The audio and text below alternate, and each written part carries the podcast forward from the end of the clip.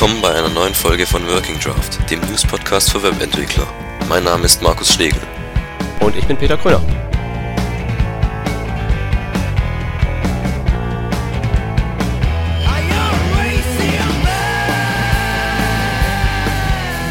Willkommen zur, ersten, zur allerersten Revision von Working Draft. Genau, ähm, wir sind der neue ähm, Webentwickler News Podcast und wir planen kurze Folgen mit naja, aktuellen News halt zum aktuellen Genörde rund um Webentwicklung.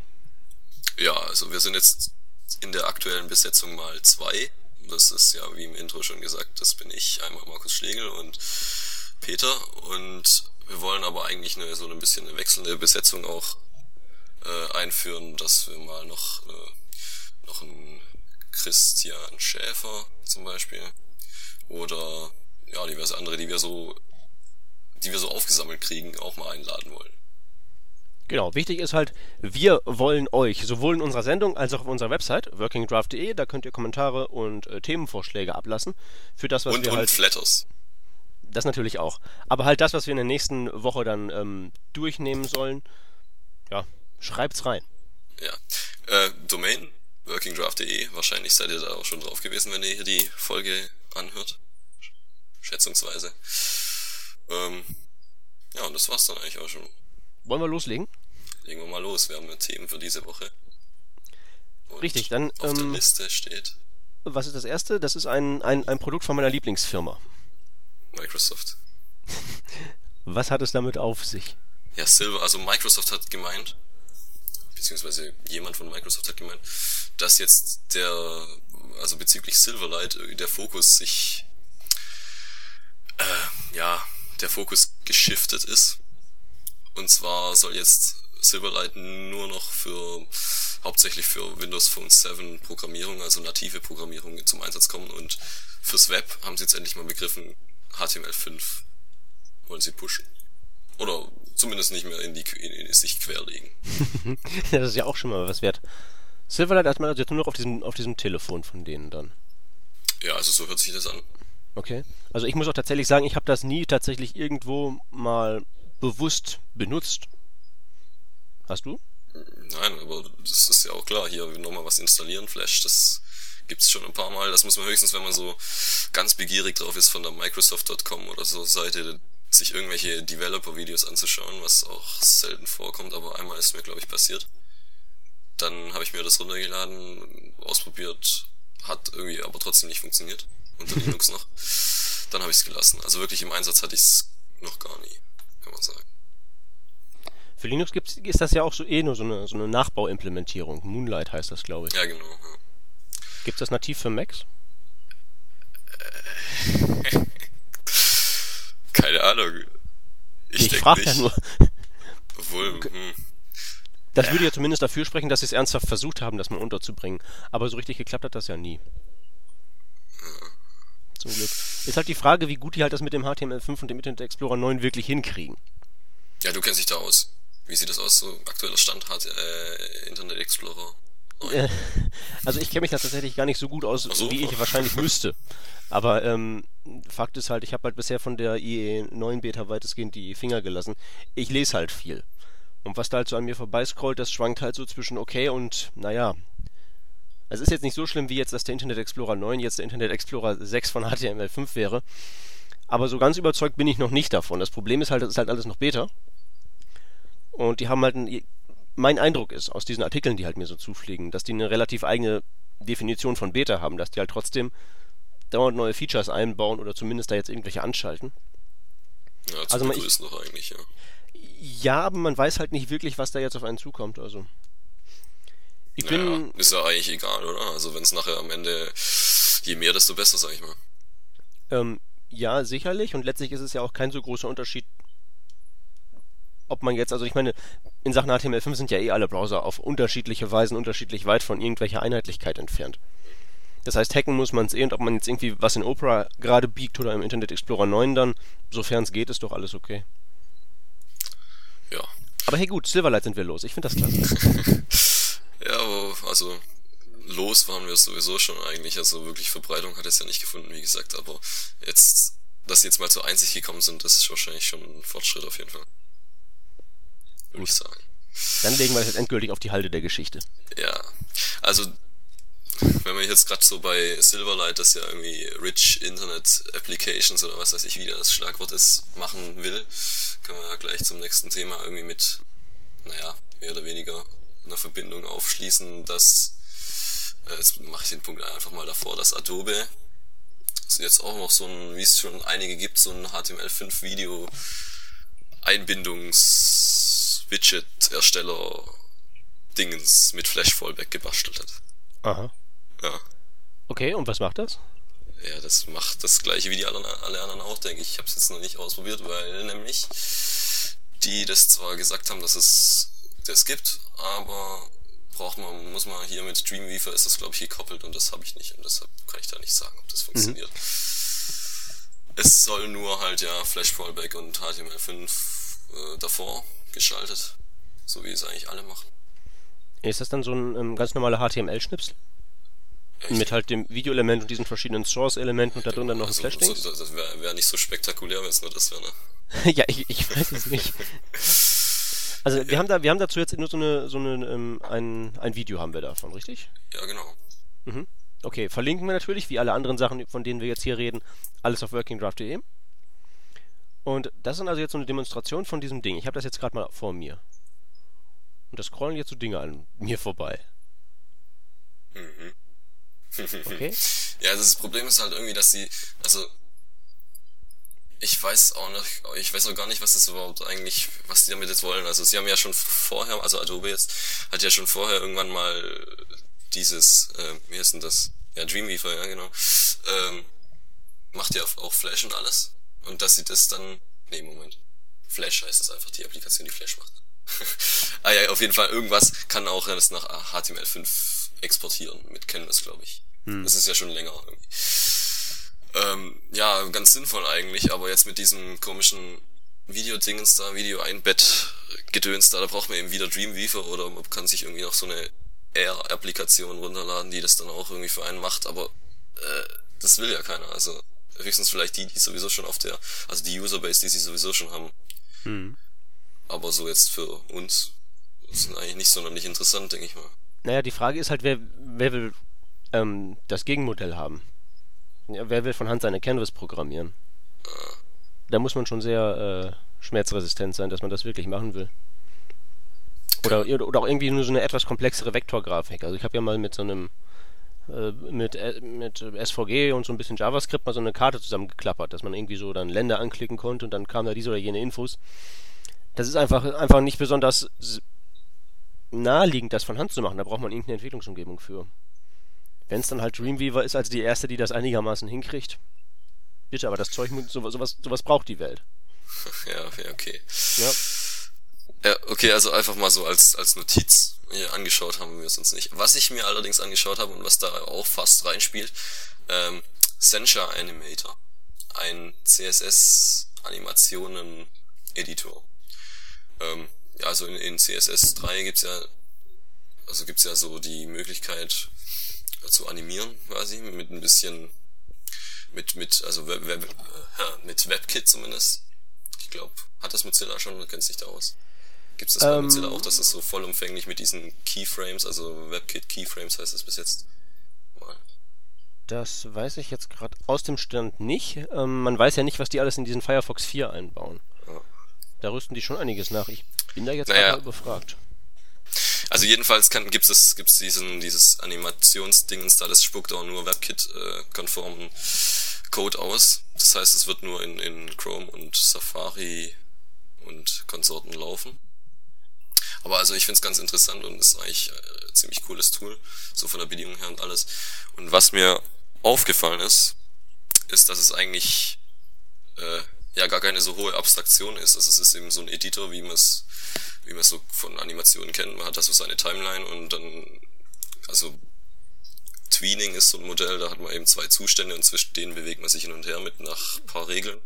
Also zum Beispiel jetzt das einfachste Modell wäre irgendein Ball, der oben am Rand, am Bildschirmrand ist und dann im nächsten, im nächsten Bild ist er irgendwie unten und dazwischen, dazwischen kann man jetzt eben entscheiden, wie der sich dahin bewegen soll. Gibt's jetzt zur Zeit gibt's da nur die drei Möglichkeiten, dass es entweder linear runtergeht, dass es sich quasi beschleunigend hinbewegt oder verzögernd.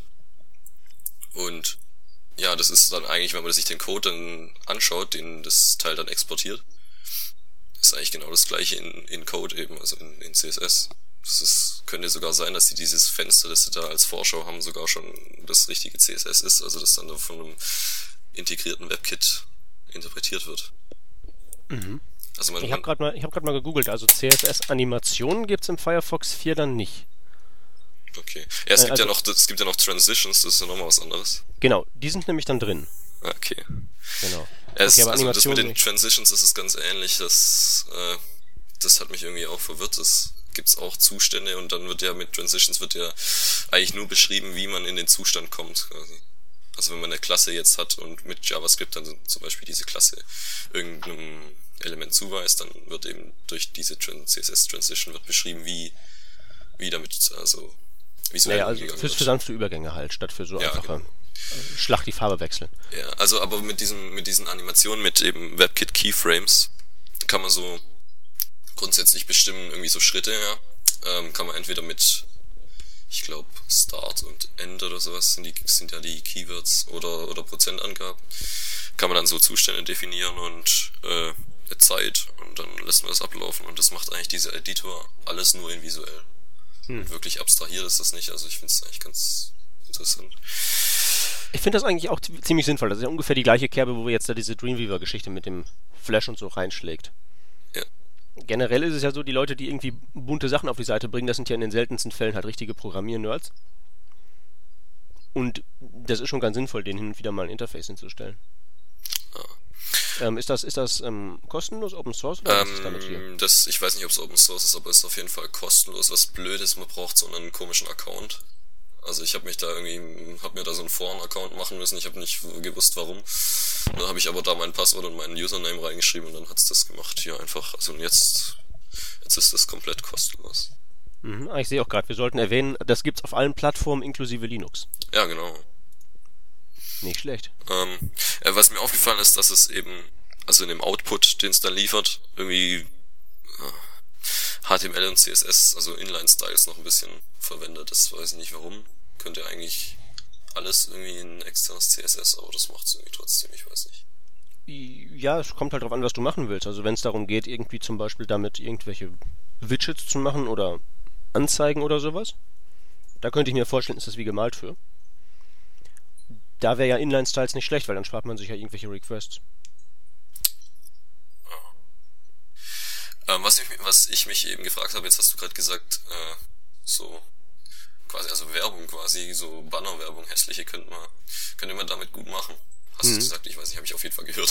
Ja, ähm, Fände ich auf jeden Fall besser als irgendwelche Flash, Flash-Banner. Naja, ich weiß nicht. Flash kann man, kann man abschalten, aber diese komischen Animationen, die flackern einem dann dauernd im Sichtfeld rum.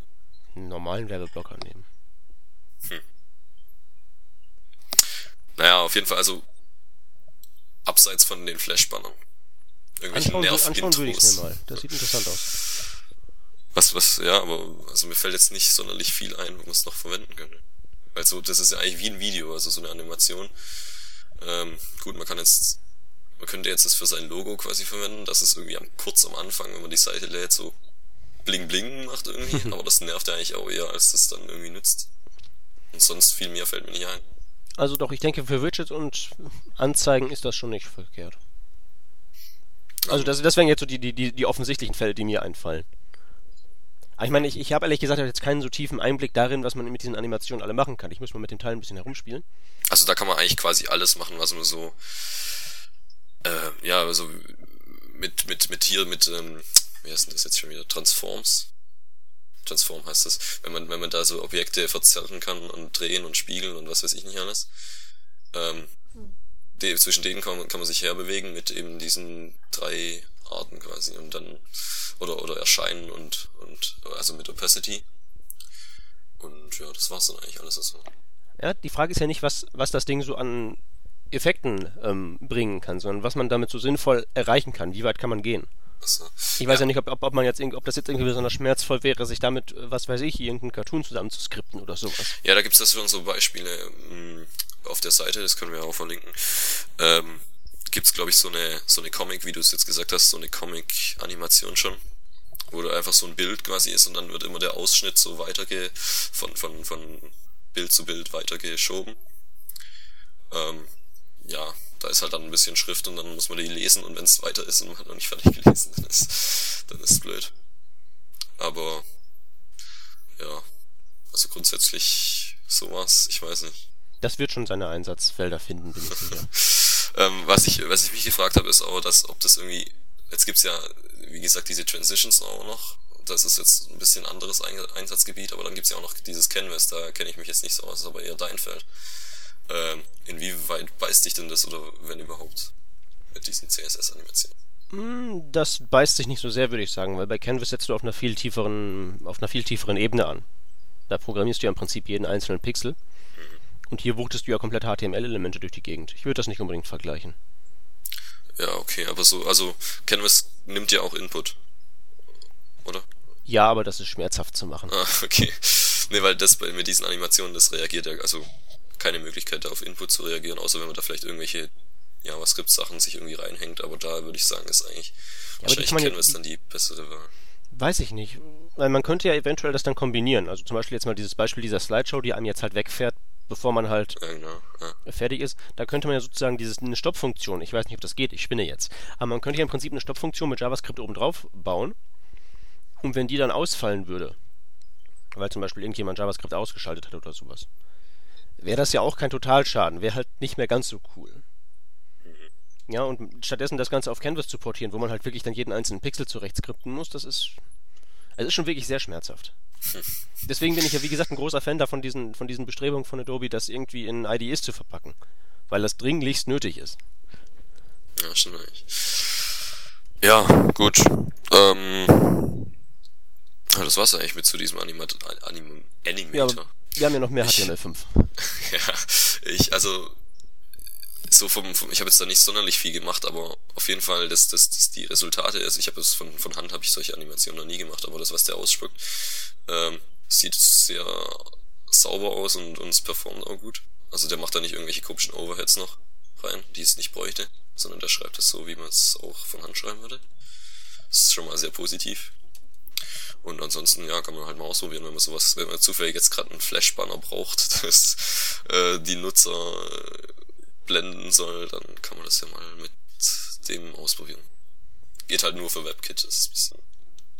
Ja, ja einfach mal testen. Ja, gut, was ne, steht als ja, nächstes kommt halt drauf an, welche, auf, auf welche Plattform also, man will. Ja. ähm, Vimeo Couch Mode, das ist ja, glaube ich, so die Antwort auf ähm, Google TV. Ja, so, so, ja, fast. Ähm, also ich, ich hole mal ein bisschen aus. Es gibt ja diesen Google TV, TV mit äh, so einer, ich glaube, das ist ein Android-Derivat, das da läuft und eine Oberfläche bietet für einen Fernseher, mit dem man dann auch so äh, Podcasts, Videopodcasts abonnieren kann und die dann irgendwie anschauen und alles auf dem Fernseher und ganz toll. Angeblich oder angeblich auch nicht. Und Lean, Leanback heißt das, ne? Ja, das ist, glaube ich, noch was anderes. Das, also YouTube hat dann noch Leanback, das ist, das soll, glaube ich, auch für ein, für ein Google TV laufen, aber es geht auch so im Browser. Also ich weiß, ich weiß jetzt nicht, ob das, ob das Google TV noch so eine extra native App hat für YouTube. Wahrscheinlich schon. Das machen, das ist ja immer so Googles Strategie irgendwie, die machen alles immer doppelt, glaube ich. Das mhm. gibt's ja auch fürs, für Android-Telefone gibt's ja auch alles. Kann die Web-Oberfläche nutzen, die eigentlich recht gut ist, aber da gibt's trotzdem noch eine native App.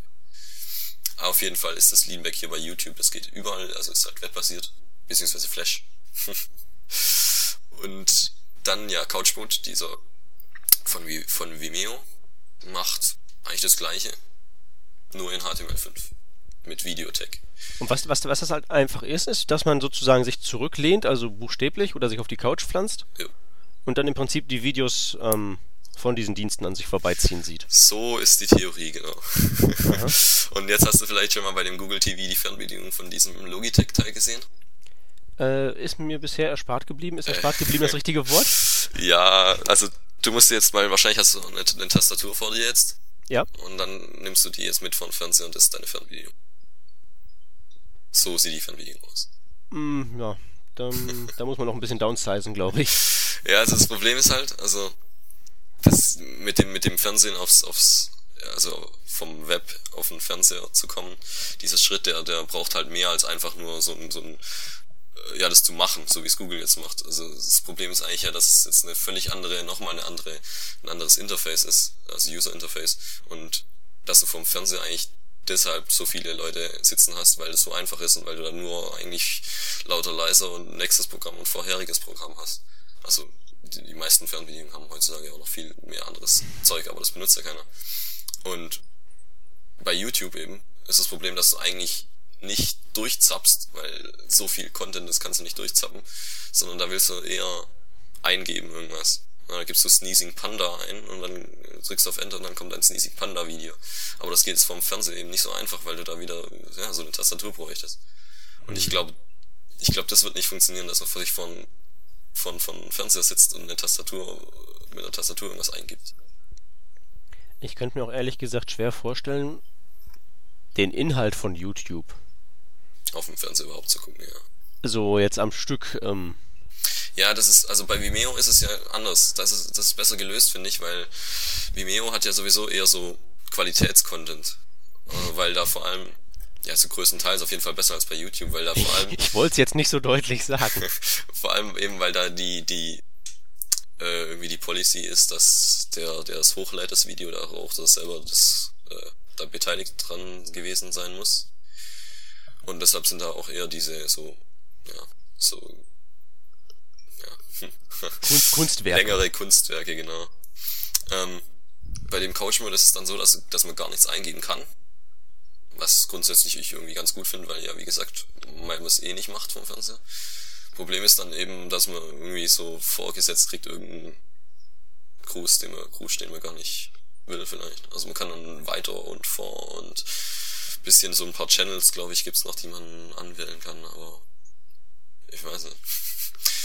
Was ich bei YouTube, um nochmal zurückzukommen, äh, ausprobiert, ausprobiert haben hätte wollen, wäre zum Beispiel so Podcasts, Videopodcasts anzugucken. Da gibt's ja, also zum Beispiel da Leo Laporte, Twit TV, ähm, hat immer Video-Content und lädt ihn bei YouTube hoch. Das sind auch dann öfters mal über eine Stunde. Und das könnte ich schon auf dem Fernseher ertragen, aber äh, über YouTube, da kommt man gar nicht dahin, da müsste man genau die Nummer wissen von diesem Podcast, der gerade aktuell ist. Und dann müsste man den irgendwie wieder anspringen und so, und wenn man das nicht will, dann gibt's keine Chance, das irgendwie zu finden, weil das da untergeht in dem ganzen Kruscht. Also wenn ich eine aktuelle Folge von irgendeinem Podcast will, dann, dann habe ich da keine, keine Chance. Selbst wenn er noch so hochgerankt ist irgendwie. Ja, die Frage ist halt, ob dieses, dieses Konsummodell vom Fernsehen überhaupt für diese, für diese Art des Inhalts auf diesen Videoplattformen gemacht ist. Also es ist ja nun wirklich nicht so, dass man nicht Stunden auf YouTube verschwenden könnte. Ja, also ich denke jetzt mal so für so längere Podcasts ist es schon sinnvoll, das auf dem Fernseher zu schauen. Ja, ich, ich meine auch mit so kleinen Clips, das geht ja durchaus, weil man halt so sich durch dieses Netz durchbewegt und man springt von hier nach da und dort. Auch ohne, dass man was eingibt. Ja.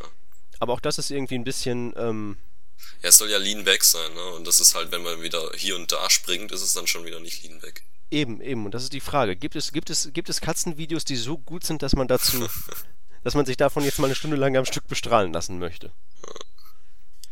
Also, mal gucken. Ich bin sehr gespannt, ob daraus noch was, ob daraus irgendwann eines Tages mal was wird. Beziehungsweise, wie ist eigentlich der ähm, Status von, von Google TV? Ich weiß das überhaupt gar nicht. Also es gibt jetzt zwei, also ich glaube, es gibt effektiv zwei ähm, Hardware Dinger, die das unterstützen. Das ist von Logitech einmal dieses Teil mit, dem, mit der tollen Fernbedienung und so ein Samsung, Samsung Riesenteil, das es gleich eingebaut hat, also, hat. Also von Logitech ist nur so eine Box, die man eben vor, davor stellt und dann anschließt. Äh, so wie es da schon diverse gibt. Und, und hier, das Samsung macht halt so einen ganzen Fernseher, wo das schon drin ist. Ähm, ja, so direkt äh, in den Fingern hatte ich das jetzt auch noch nicht. Gibt's, glaube ich, gibt's das in Deutschland schon? Ich weiß nicht, ich glaube nicht. Aber, aber irgendwie, das Lustige war, gab's so eine Twitter, gibt's noch eine Twitter-App drauf, also auf dem, auf dem Google TV gibt's noch Twitter und dann, äh, ja, wenn man nebenher was schauen will und dann twittern will, dann kann man das machen. Allerdings ist die App so scheiße, dass es irgendwie äh, dass man seinen, den Absenden-Button, glaube ich, von dem Tweet nicht sieht, weil das von dem Overlay, von dem Bild, von dem Fernsehprogramm, das man gerade anschaut, überdeckt wird. Das ist natürlich bitter. Also, es ist, also es ist, das zeigt schon irgendwie, wie gut durchdacht es ist, nämlich irgendwie gar nicht so richtig. Ach, das kann ja noch nachreifen. Ich bin halt wirklich sehr gespannt, ja. ob dieses ganze Konzept, Konzept überhaupt irgendwie so mal richtig durchschlägt. Ja, ich weiß gar nicht. Also ich bin jetzt ja seit kurzem da der Apple-Fanboy, werde ich geheißen. Von dir. Und Apple hat ja Apple TV. Das ist, da ist die Fernbedienung schon mal nicht so, so ein Riesenteil wie eine Tastatur, sondern ist halt kleiner. Dafür ist aber dann das Problem, dass man da eben doch mal was eingeben muss. Zum Beispiel irgendwie sein, sein, sein, sein Apple-Account-Passwort das dann irgendwie mit so Pfeiltasten und dann, also das ist, glaube ich, auch nicht so der Hit. Wie so auf, Nintendo, auf Nintendo früher. Ja, genau. ja, da, da waren es, glaube ich, nur drei Buchstaben, die man von Highscore gebraucht hat. Konnten mm, gar nicht so okay, das, das ist ganz früher. ja, ich bin mir da nicht so sicher. Also mit dem Apple TV kenne ich mich noch weniger aus. Äh, aber ich, ich muss irgendwie schon mal sagen, ich habe da glaube ich mehr Vertrauen in Apple, dass sie da was konsumerfreundliches hinkriegen als als in Google, weil die machen das einfach und äh, hier Jeff Jarvis hat mal gemeint, sie werfen dauerhaft Scheiße an die Wand und gucken, was kleben bleibt. Ja, aber die bei Apple haben wir ja, glaube ich, auch von den die, die Medien, die da angeboten werden. Also auch ich spreche jetzt hier aus der weitesten Entfernung von Ahnung, die man sich vorstellen kann. Aber die gehen ja doch auch eher in die, in, in die, ähm, in die Ecke, jetzt weniger so User-Generated Kurzfilm-Clips da anzubieten, als vielmehr in Anführungszeichen Profimaterial, oder? Ähm, ja, ich glaube, es geht auch, also Podcasts sind, glaube ich, äh, noch so die untere Grenze von User-Generated Gedöns. Mehr, also mehr geht nicht. Mhm. Weil, also die Frage ist halt generell, mein, mein Zweifel macht sich eigentlich bei der ganzen Google-Geschichte mehr an der Natur von YouTube an der inhaltlichen Natur von YouTube fest, als jetzt am Prinzip, dass man jetzt da irgendwie Video aus dem Internet sich auf den Fernseher äh, packen kann.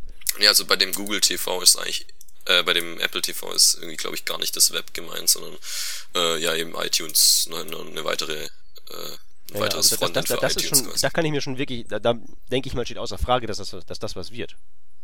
Würde ich mal behaupten. Hm. Aber jetzt bei, ähm, wie gesagt, Katzenvideos und lustiger Kanickel. Das ist ja morgens ganz schön, wenn die einem so aus dem, aus dem Newsfeed heraus begrüßen, aber das reicht dann auch. Ja. Vimeo ist dann so auf der, auf der Grenze da irgendwie, so ja. diesem, dieser, dieser Quality-User-Content oder so.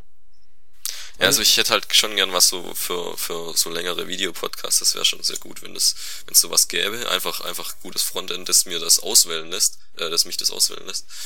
Aber irgendwie das habe ich jetzt bei Apple und bei Google noch nicht so, glaube ich, noch nicht gefunden. Es ist ja auch nicht so, dass bei, dass bei ähm, YouTube alles Ranz wäre. Ja da klar, aber das muss man halt so erstmal finden, den ganzen. Das also ich, ich bin ja ein sehr großer Fan von diesen Google Tech Talks immer. Ja, wo die sich da irgendwelche, irgendwelche Wissenschaftler bei sich zu Hause einladen und die reden dann über irgendwelche verschiedensten, allerverschiedensten Sachen von, was weiß ich, ähm, Freizeitunterseeboote bis ähm, was weiß ich, die neuesten Erkenntnisse der äh, Neurologie oder sowas. Und das ist eigentlich immer ganz spannend, aber auch ne, da, da ist dann wieder wirklich so dann der Computer das verkehrte Medium. Wenn man sich da diese, diesen langen, dieses lange Ding reinziehen möchte. Ja, genau. Also ich, ich gucke ganz selten eigentlich so am Schreibtisch auch längere Videos. Also da gehe ich dann irgendwie, nehme ich einen Laptop mit und, und, und gucke das irgendwie auf dem Sofa oder, oder, oder auf dem Handy sogar. Weil ich irgendwie finde, dass ich da wenn ich hier am Schreibtisch sitze, dann muss ich irgendwas machen. Also kann ich nicht zu, irgendwie nur zuschauen, das geht nicht. Genau, genau, das ist es. Ja. Also schon spannend, wie sich das wohl entwickeln wird. Ja, aber auf jeden Fall jetzt mal ist irgendwie nur nicht so gut. Kann also ja noch werden. Es ist mal so meine, meine Bewertung. Es, ist, es gibt ja auch Dinge, wo man bei Google schon ähm, absehen kann, dass die was werden, wenn sie es anfassen. Zum Beispiel? Beispiel? Ähm, Diese Autos. Jetzt, bitte? Diese Autos, die selber fahren. Ähm, das sowieso, da bin ich auch, da bin ich auch sehr gespannt drauf. Ja. Nee, ich meinte jetzt eigentlich eher ähm, auch wieder was aufs Web bezogen, nämlich den äh, Google Web Font Loader. Aha, achso, du bist, ah, du wolltest gerade eine Überleitung machen. Ich, ich wollte einen eleganten, einen, einen eleganten Themenwechsel hinkriegen, genau. Gut. Ja, Google Web Font Loader.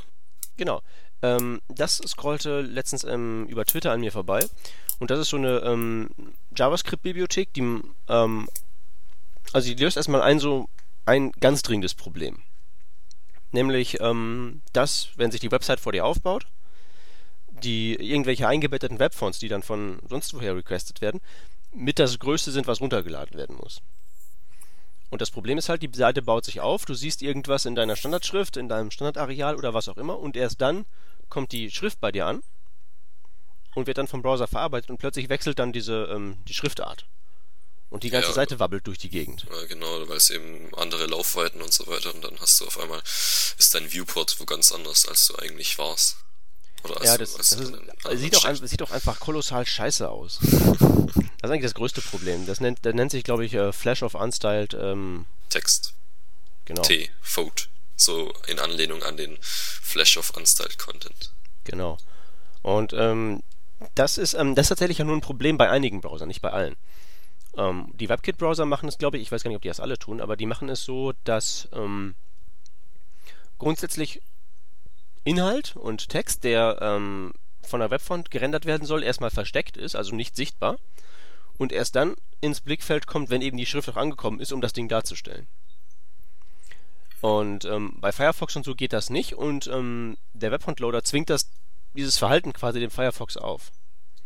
Wenn du also irgendwas hast, hier ähm, Webfont sowieso, dann ist das Ding so lange unsichtbar, bis entweder ein Timeout passiert oder die ähm, Schrift angekommen ist dann entfällt das Flackern, nur dann hast du halt erstmal eine Zeit lang eine weiße Seite. Ähm, ob das dann jetzt nun die Lösung ist. Das Spannende ist ja eigentlich, das ist ja, das ist ja gar nicht so, ähm, das geht ja im Prinzip in die komplett andere Richtung, wie unsere, wie die Browser jetzt ja heutzutage funktionieren. Die, da ist ja eigentlich das Kernfeature, dass die sich so langsam aufbauen, Stück für Stück für Stück. Die allerersten Browser hatten das ja nicht, die haben ja im Prinzip so funktioniert, wie das, was der Webfont-Loader für Schriften jetzt hier sozusagen erzwingt. Mhm. Du hattest eine weiße Seite, bis alle Ressourcen da waren und bam, dann war die Seite da. Ja, ist halt die Frage, ob das, ob welchen äh, Usability, äh, welches, welchen Nachteil man jetzt in, in Kauf nehmen will, dass er der User erstmal liest und dann irgendwie später den Fokus verliert, weil alles sich nochmal äh, hin und her wackelt. Oder ob's, äh, ob man irgendwie die zwei Sekunden am Anfang warten soll und, und dann gleich richtig was präsentiert. Na, die Sache ist ja bei zum Beispiel Bildern oder anderen Inhalten, Flash-Videos und so, da hält man es ja auch aus. Mhm. Und wie gesagt, das ist, das ist ja damals als Feature eingeführt worden, dieses inkrementelle Laden, weil sich dann einfach die Seite, der Seitenaufbau schneller anfühlt. Weil man direkt anfangen kann, irgendwas mit der Seite anzufangen, bevor sie komplett da ist. Und im Prinzip, im Prinzip geht das ja jetzt genau in die andere Richtung wieder. Ja.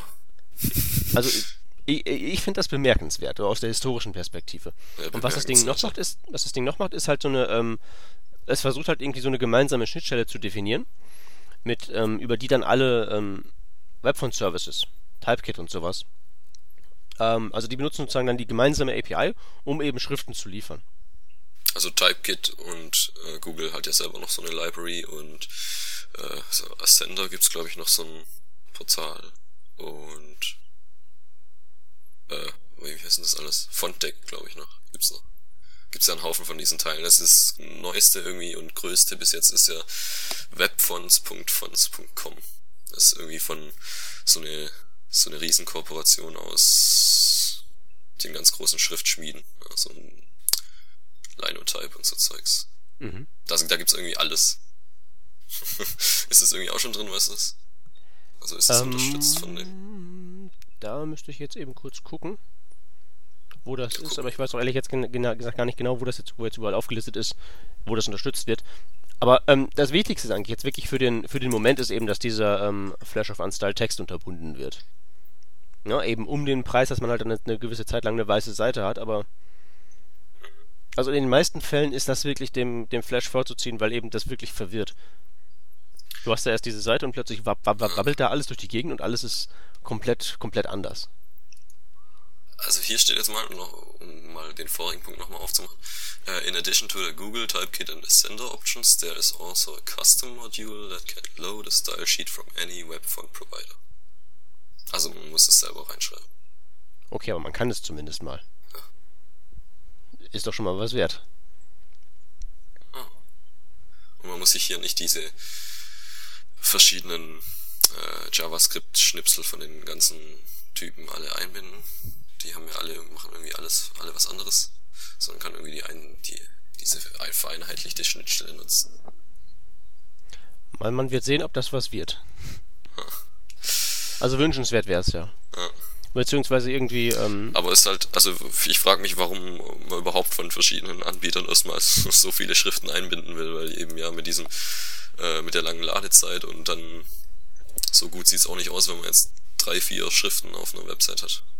Ob na, aber bedenke, bedenke für dich als Verbraucher ist das ja ganz prima. Wenn du eines Tages sagst, boah, Typekit ist so ein Drecksladen, ich wechsle jetzt zu sonst was, dann musst du im Prinzip nur eine Zeile austauschen, wo du das Ding nämlich herbeziehst.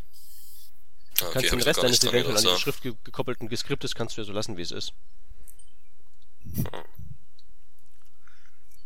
Ja, gut. Ja, ja, stelle ich, mir- stell ich mir auf jeden Fall ähm, praktisch vor. Mehr Auswahl ist ja immer gut. Auswahl und Offenheit. So, dann habe ich noch was, ähm, und zwar, das hat mir ein, ähm, ein Blogleser zugeschickt. Ähm, aus seinem äh, eigenen Blog, wenn ich das richtig interpretiere. Äh, für die Linkliste, aber ähm, Linkliste ähm, gibt es bei mir ja nicht mehr. Deswegen bauen wir das mal eben hier ein. Und zwar geht es darum, ähm, die eigene Seite ein bisschen besser mit, ähm, also nicht mit Facebook zu verzahnen, mit irgendwelchen ranzigen Widgets oder sowas, sondern ähm, da geht es ja im Prinzip um das folgende, wenn man irgendwie da bei Facebook einen, einen Link in ähm, seine neueste Pinwandmeldung reinpastet, dann versucht Facebook ja irgendwie ähm, ein Miniaturbild da anzuzeigen, so, ein, so einen kleinen Thumbnail. Und das kann ja mal gut ausgehen und mal schlecht ausgehen. Insbesondere geht es halt schlecht aus, wenn auf der ganzen Seite kein solcher Miniatur-Thumbnail da ist dann gibt es dann halt irgendwie eine, eine ich glaube, eine, manchmal gibt es da so eine Vorschau der ganzen Seite, ist das richtig? Ähm, ja, ich glaube, das, also als ich mal bei mir von meiner Seite was reingepastet habe, war dann so ein, äh, ich glaube, gezoomter Screenshot. Ja. Genau. Also ich weiß nicht, wie das bei dir ist, aber ähm, ich habe bei mir so eine, ähm, so eine, so eine Facebook-App, die dann meinen RSS-Feed im Prinzip da rein tunnelt. Und weil ich so ein breites Design habe, sieht der Thumbnail bei mir immer so dermaßen, dermaßen bescheiden aus, weil der rechts und links abgeschnitten wird. Weil der eben davon ausgeht, es gibt ja eh keine Designs, die breiter sind als ähm, nur diese ist klar. 960 Pixel oder sowas, aber wenn man da mal ein bisschen an den Grenzen schubst, dann sieht es gleich alles ganz schlimm aus. Und das Gute ist, es gibt tatsächlich Möglichkeiten, äh, darüber ähm, zu, zu bestimmen, welches äh, Miniaturbild da dann auftaucht.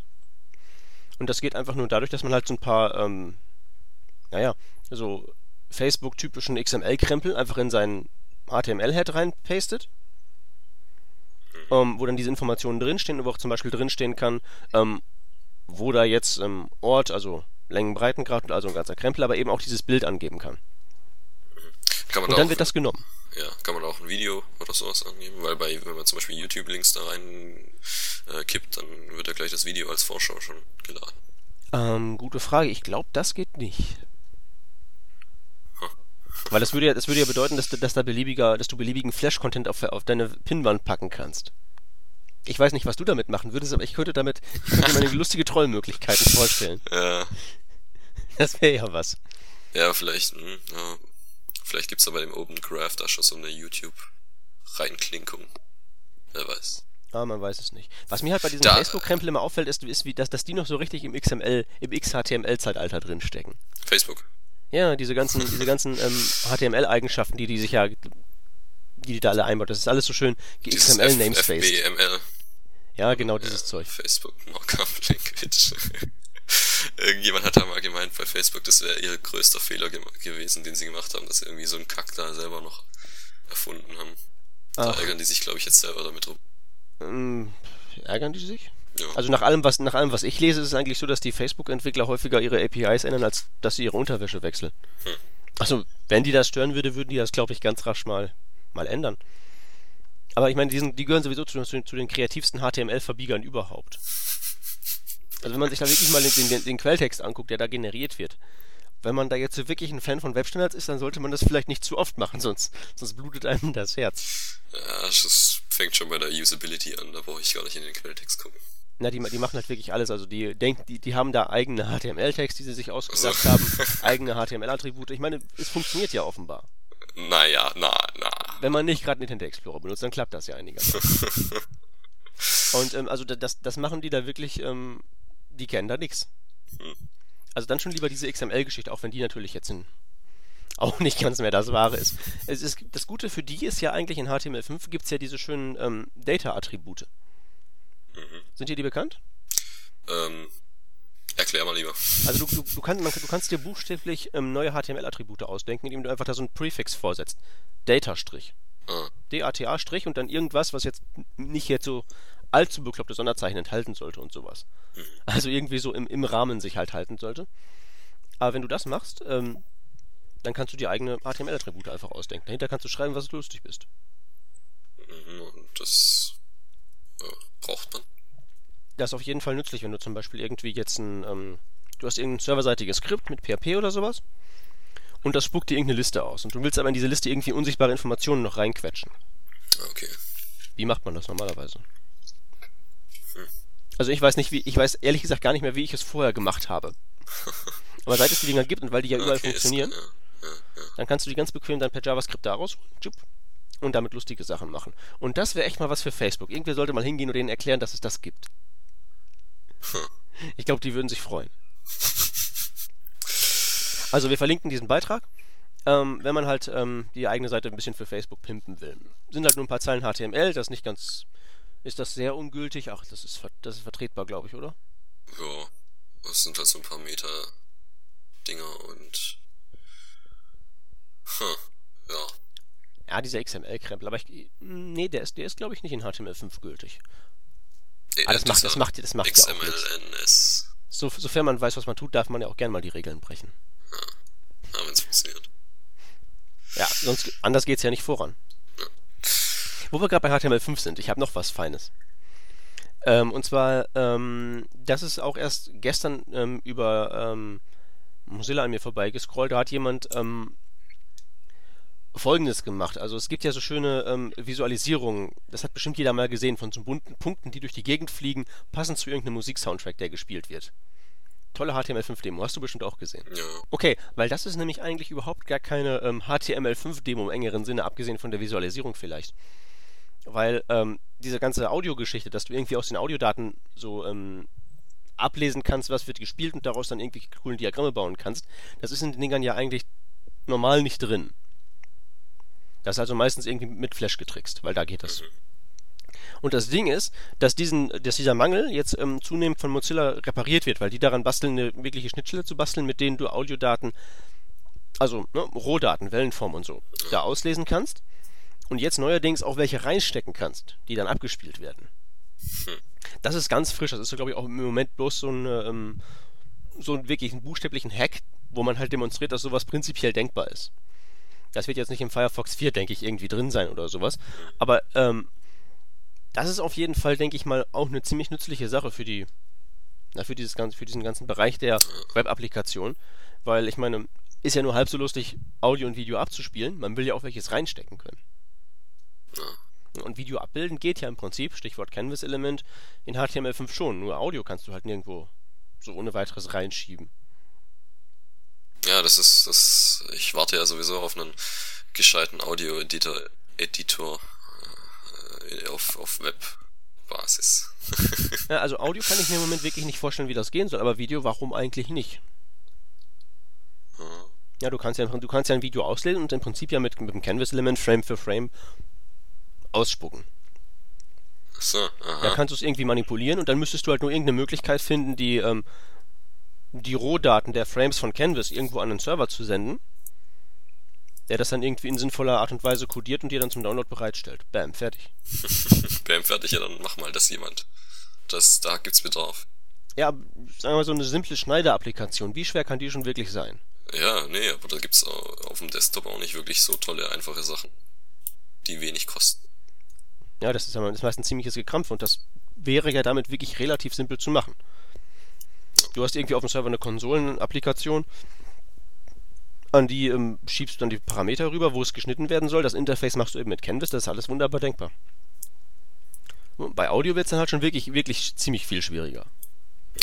Es sei denn eben, wir kriegen das, dieses tolle Teil hier. Und da bin ich wirklich scharf drauf. Das sollen die mal irgendwie einbauen in Firefox 5 oder was dann nach dem Vierer kommt. Weiß man, was nach dem Vierer kommt? Keine Ahnung. Nee, aber weiß auch nicht. vier äh, wurde jetzt, äh, glaube ich, schon nochmal verschoben, ne? Ja, das ist auch böse. Der sollte ja Ende des Jahres kommen und der kommt jetzt dann irgendwie ne, Duke Nukem-mäßig dann irgendwann Ja. später. Demnächst. Äh, Hieß es nicht im Frühjahr 2011? Ich glaube. Aber das wurde, glaube ich, zweimal verschoben. Einmal auf ganz spät und dann wieder auf früher und jetzt wahrscheinlich als nächstes wieder auf noch später. Also Frühjahr ist ja auch ein relativ weit gefasster Begriff. Ja, stimmt. Und es geht bis Juni. Hm.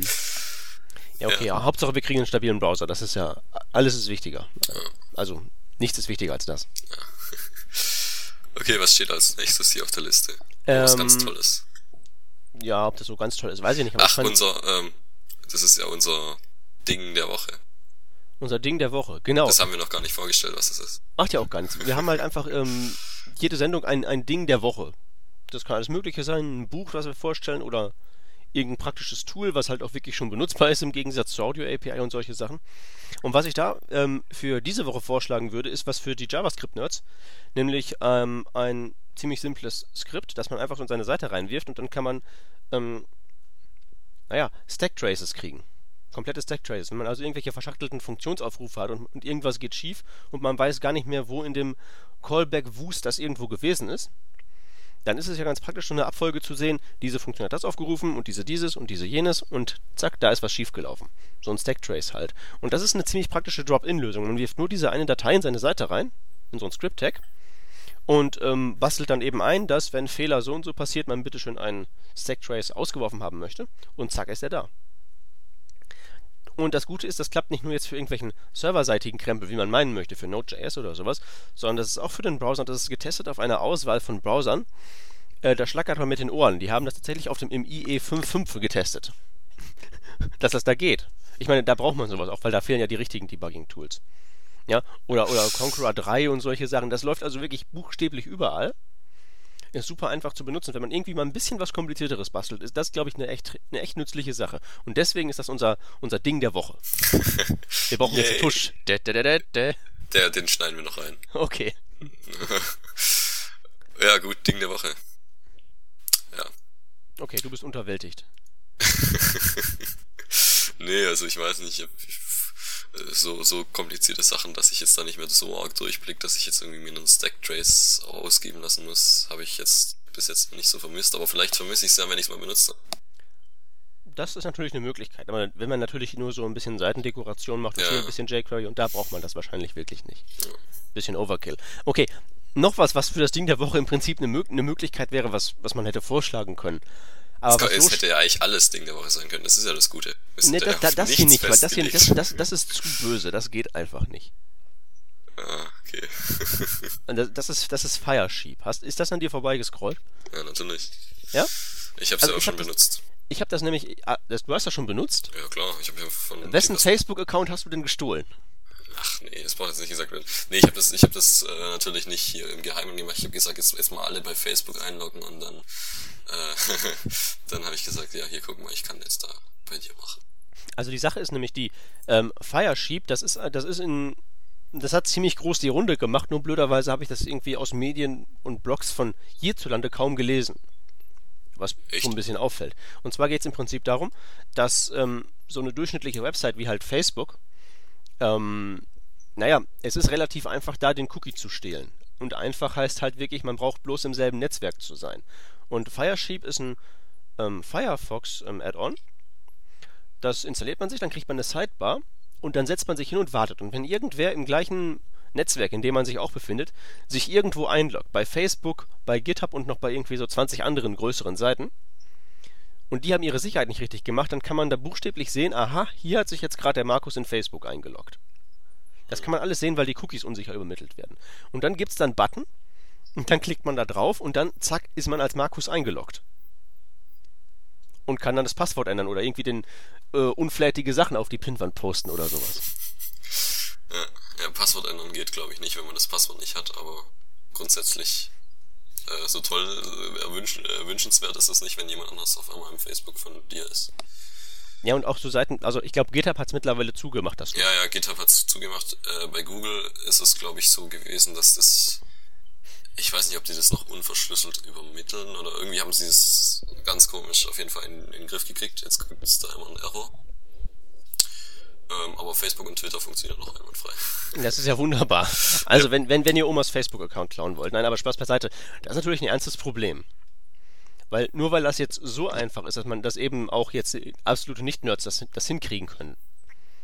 Ähm, das heißt ja auch, dass mit diesen relativ einfachen Mitteln ist ja für jeden, der es bisher einigermaßen ernsthaft versuchen wollte, man da problemlos reinlauschen konnte in diese unsicheren Verbindungen und dann eben zum Beispiel Cookies klauen konnte, Warenkörbe ablauschen kann und all solche Sachen. Ja, es, nee, ja, es ist kein, kein neuer, keine neue Lücke oder irgendwie sowas, was man jetzt vielleicht, was jetzt in den Medien auch vielleicht dann wahrscheinlich so rüberkommt. Könnte ich mir vorstellen. Aber äh, hier, der äh, Demas, de Maizière oder wie auch immer der Typ heißt, hat ja mal in Verbindung mit dem E-Perso gesagt, dass, äh, Moment, irgendwelche Hacker mögen immer irgendwas hacken können, aber für die Sicherheit des Personalausweises hat das keine Auswirkung. Hat er gesagt. Und also eigentlich ist es ein total, total dämlicher Spruch, aber irgendwie stimmt's zum Teil auch, weil, ja klar, es ist immer möglich gewesen, schon Cookies zu äh, sich zu holen von anderen Leuten, die im gleichen Netzwerk sind, aber jetzt wird's halt erst richtig, ja, jetzt kann's halt jeder. Ja, das ist ja Und das nicht ist nur ja, irgendwelche Hacker, die irgendwas das, das ist hacken aber ja nicht, das ist ja nicht systembedingt. Das ist ja nur, weil diese Seitenbetreiber es nicht hinkriegen, ihre Seite sicher zu machen. Ja, aber das war trotzdem davor, konnte es auch eigentlich schon jeder. Ja, klar, klar, klar kannst du jedermanns Cookie klauen, aber du musst dann ja irgendwie an diesen Cookie rankommen. Und das geht ja schon mal nicht, wenn die, Verbind die Kommunikation zwischen Client und Server einfach von vorne bis hinten verschlüsselt ist. Dann kommst du nicht mehr rein. Was also im Prinzip halt diese ganzen Seiten, die da von Firesheep ähm, im Prinzip jetzt da nackt gemacht wurden, was die eigentlich nur machen müssten, wäre sich eine ordentliche Verschlüsselung leisten. Mhm. Okay, und hier und da ein bisschen ähm, nerdigeres Feintuning machen, aber im Prinzip ist das ja alles, was die tun müssten. Und keiner tut's. Wenn du also auf irgendeine Seite kommst und du loggst dich da ein und das ist ja alles so HTTPS, okay, super. Und dann bist du mit dem, mit dem Einloggen fertig. Und dann bist du nicht mehr auf HTTPS, aus irgendwelchen Gründen. Ähm, dann ist das ein offenes Scheunentor. Was also eigentlich im Prinzip nur gemacht werden müsste, also ne, vereinfacht, ist halt diese ganze Sache von vorne bis hinten zu verschlüsseln, vor allen Dingen auch, wenn du eingeloggt bist. Und das tut halt, oder tat halt kaum jemand. Ich meine, das ist jetzt natürlich eine etwas offensichtlichere. Ähm, also das ist ein Wink mit dem Zaunfall, möchte ich mal sagen. Ja. Also, äh, wahrscheinlich wird damit auch viel Unfug getrieben, schätze ich mal. Also es lässt sich wahrscheinlich nicht vermeiden, aber äh, dadurch kommt es dann wenigstens mal äh, wirklich richtig an bei Facebook und Google, äh, bei, bei Facebook und Twitter und was noch alles da drin steckt. Ja, Also wahrscheinlich wird Facebook spannende- das, das Hauptziel sein, schätze Das ich mal. ist, das ist eine spannende Frage, weil äh, der Typ, der das jetzt gebaut hat, ist das jetzt ein, äh, hat er was Gutes gemacht oder ist das jetzt ein böser Junge, weil der uns jetzt allen ermöglicht? Also Ah. ich denke, das ist positiv, wenn das jetzt mal auf einmal ein bisschen Wind kriegt. Hm. Die Weißt müssen, die, also, also, also die sind jetzt ja wirklich richtig im Zugzwang hier, Facebook. Das ist ja das, das ist ja ein Riesending. Da können die ja nicht einfach mal so drüber wegsehen. Ähm, ja, mal gucken. Also ich, ich, ähm, ich gucke mal, ob ich diesen Artikel noch ausgraben kann, wo jemand es tatsächlich mal gemacht hat. Der ist mit, mit seinem Netbook zu, ähm, zu Starbucks hingegangen, hat sich da hingepflanzt und hat Firesheep aufgemacht und während er da so seinen Kaffee geschlürft hat, hat der andere, ist der in andere Leute Accounts rein und hat die so mit dem, ähm, mit, mit so Nachrichten an sich sel an, an diese Leute halt dann selbst Ja. ähm, halt darauf hingewiesen, hey, ich bin in deinem, ich bin in deinem Account drin. Das ist alles unsicher, was sagst du dazu? Ja, und dann, war denn die Reaktion? Ja, nix. Also, das sind, das sind ein paar Leute weniger geworden, die haben dann halt aufgehört, in Facebook rumzusurfen, während sie da im Café sind. Das haben auch nicht, haben ja auch nicht alle aufgehört. Einige haben das schlichtweg ignoriert oder die sind lobotomisiert, ich weiß es nicht. ähm, aber das ist auch wirklich ein Problem, was überhaupt niemand so auf dem, auf dem Zettel hat eigentlich. Ich meine, ich meine, wenn, wenn, du, wenn du jetzt Oma erklärst, Oma, wie benutzt du das Internet sicher, dann sagst du denen auch, Oma, wenn du jetzt deine Kreditkartennummer übermittelst oder was auch immer. Ja. Dann musst du HTTPS stehen. Aber eigentlich müsste es, müsste es da ja immer stehen. Ich müsste mal sagen, Oma benutzt ein VPN. ja, das geht natürlich auch. Wobei es gibt ja diese, ähm, dieses, dieses Tool von der ähm, ähm, Electronic Frontier Foundation ist das, glaube ich. Ähm, womit man HTTPS überall hat oder in einem gewissen Rahmen bei allen Seiten, die es prinzipiell anbieten, überall hat. Also wenn bekannt ist, dass Seite X HTTPS unterstützt, dann wird halt sorgt dieses Tool dafür, dass man dann grundsätzlich über HTTPS surft, was ja schon mal Also das ignoriert einfach alles, was nicht HTTP ist, oder wie funktioniert Na, das leitet dich, glaube ich, um. Also benutzt Okay. habe ich muss ich zu meiner großen Schande gestehen. Ja, ja, selbst noch nicht. Man sollte es dringend tun. Okay, Und, ja, das, ähm, das könnten wir auch verlinken, ne? Machen wir auf jeden Fall. gut. Weil eins ist klar, Firesheep verschwindet nicht. Mozilla hat eindrücklich, ausdrücklich gesagt, die haben ähm, nicht vor, das irgendwie zu stoppen. Die könnten ja theoretisch, die haben natürlich einen Mechanismus bei sich drin, womit die irgendwelche äh, kriminellen Extensions und sowas unter, ähm, stoppen können. Dass die nicht mehr installiert sind, aber die haben ein, ein ausdrückliches ähm, Statement gegeben. Vielleicht ist es nee. ja von ihnen selber. Ja, man weiß es nicht. Aber Firesheep werden die nicht stoppen. Das heißt, solange man, das ähm, gilt jetzt für jeden von uns, solange sich jetzt hier irgendwer von uns bei sich bei Facebook einloggt, in einem öffentlichen Netz oder sowas, ähm, der Cookie-Cloud, das könnte im Prinzip wirklich jeder, jeder jetzt machen. Konnte im Prinzip vorher auch schon jeder, aber jetzt ist es einfach und hat ein schönes Interface. Ja, das ist schon, das ist schon ein bisschen, bisschen gruselig. Und was man dann eben dann nochmal anschließen könnte, wäre noch was, was ich ähm, gefunden hatte, ist im Prinzip die Geschichte des, des Cookies, beziehungsweise der Spezifikation oder der Abwesenheit der Spezifikation. Das ist so eine ganz tolle Geschichte aus dem, aus dem Reich der, wie entstehen Webstandards, oder zumindest Sachen aus diesem ähm, Umfeld. Und zwar sind Cookies ein ganz prima Beispiel dafür, wie man halt so ein Protokoll tunlichst nicht designen sollte. Und eine ganz, ganz tolle Geschichte. So, ähm, das steht in den Spezifikationen drin und das ist die Realität und um, das muss man dann irgendwie auf einen gemeinsamen Nenner bringen. Das hilft natürlich auch bei so Sicherheitsfragen auch nicht gerade weiter. Es gibt da unglaublich naive Annahmen in diesem Dokument. Also ist ein langer Text. Ich würde aber auf jeden Fall empfehlen, den zu lesen. Wie naiv man damals an diese Cookie-Geschichte herangegangen ist und die Spezifikationen geschrieben hat und ähm, was halt draus geworden ist. Also das ist ein ganz groß, ganz großartiges ähm, Ding. Sollte man halt lesen über HTTPS, nachdem man sich Firesheep installiert hat. ja, Gut, dann sind wir eigentlich auch schon am Ende unserer Themenliste. Und das ist eigentlich ganz gut so, weil jetzt haben wir eine erträgliche Zeit. Genau, ungefähr eine Stunde so. Hm, das ist doch unser, unser Ziel. Ja, genau. Und wir versuchen das jetzt hier wöchentlich einzuhalten. Nein, wir, wir halten es wöchentlich ein. Genau. Ausreden gibt's keine. Ja. Nicht immer mit der gleichen Besetzung, aber wir werden auf jeden Fall, ähm, auf jeden Fall alle sieben Tage was auf die Ohren geben. Ja, richtig. Also, okay, ähm, stay tuned, sagen wir. Genau. Bis demnächst. Jo. Tschüss. Tschüss.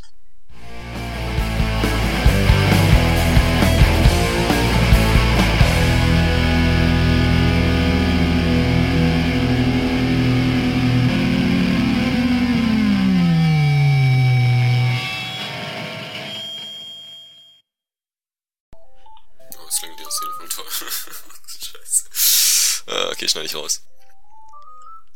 Hat keiner gehört. Wenigstens haben wir jetzt Outtakes. ja, ich weiß auch gar nicht, was, warum, jetzt hier jemand anruft.